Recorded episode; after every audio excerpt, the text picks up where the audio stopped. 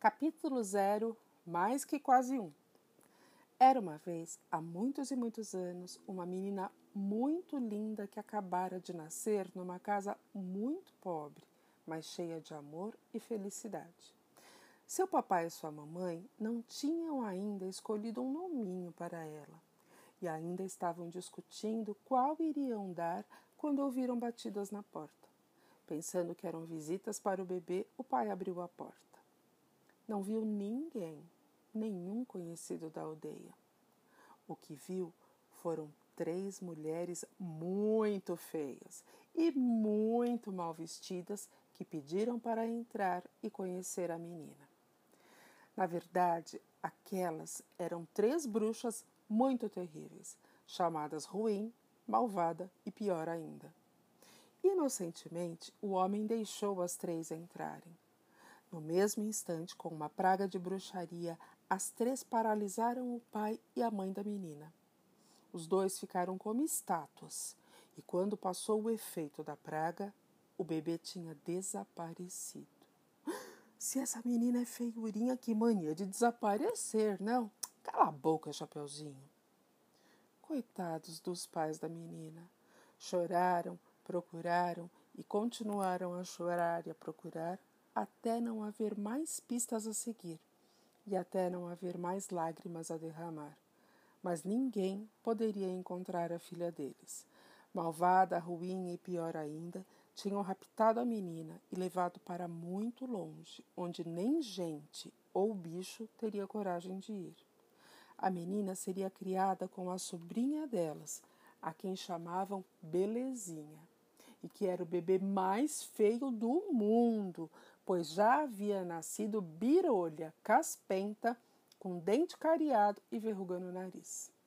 Assim, a menina foi parar na casa das bruxas, um lugar em ruínas, uma choupana sórdida e lúgubre, longe de todo e de todos, onde a pobrezinha cresceu, junto às corujas, aos ratos e aos morcegos. E ela? perguntou Cinderela. Não se assustava com um lugar tão horrível? Nem um pouquinho. Ela nunca tinha visto outro mundo, nem mais feio, nem mais bonito. Aquilo era tudo que ela conhecia, era o seu mundo, e estava acostumada com todas aquelas barbaridades. Só não era possível acostumar-se com as três bruxas. Como seus nomes, ruim, malvada e pior ainda, eram umas pestes. Logo que a menina cresceu, deixaram todo o trabalho da velha casa para ela. Mas a menina não se queixava disso. A única coisa que fazia com que seus dias fossem tristíssimos e as noites cheias de lágrimas era sua própria feiura. Ei, espera aí, Jerusa, protestou Dona Rapunzel. Mas ela não era uma linda menina? Era. Era a coisa mais linda que já tinha nascido e se tornara a mais linda jovem que qualquer mortal já viu mas ela não sabia disso. Só o que ela sabia era o que as bruxas lhe contavam. Ih, você devia se envergonhar, comentava Ruim. Você é feia demais. É isso mesmo, acrescentava a malvada. Nunca vi garota mais feia. Você é um horror, completava pior ainda e punham-se a pular, a dar voltas em torno da menina, a cutucá-la, a dar-lhe beliscões, a puxar-lhe os cabelos.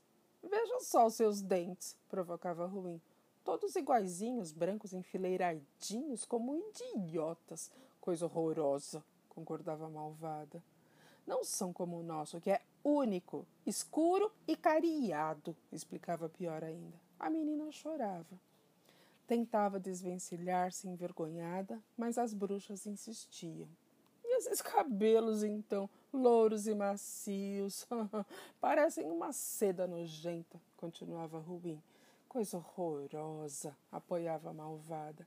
Agora, veja só nossos cabelos, completava pior ainda.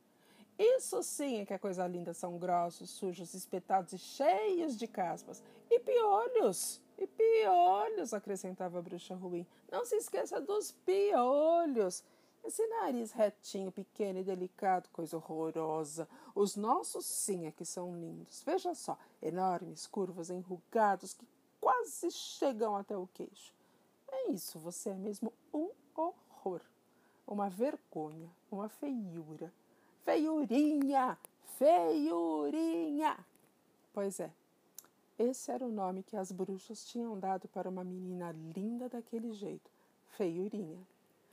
Ela, coitada, cresceu com aquele nome e sua vergonha cresceu mais ainda.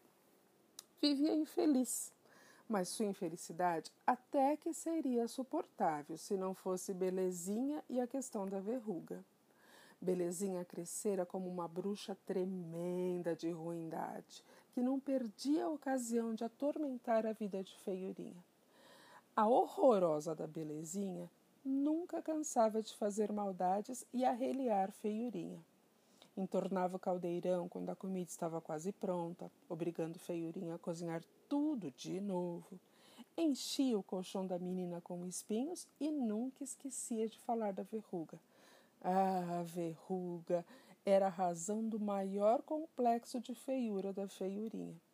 As bruxas e as três mal, as, a bruxinha e as três bruxas madrastas tinham enormes verrugas cabeludas na ponta do nariz e até no queixo, enquanto ela, coitadinha, não tinha uma só pinta na pele. Feiurinha vivia desesperada e até já tinha pensado em fugir. Só não fugia porque se lembrava muito bem do que tinham dito as três bruxas malvadas. Beleza só havia ali naquela casa. Fora dela, a menina só encontraria horrores e feiuras como ela mesma. Coitadinha, que crueldade! Enganar assim a pobrezinha. Ai, ai, comentou Dona Bela Fera.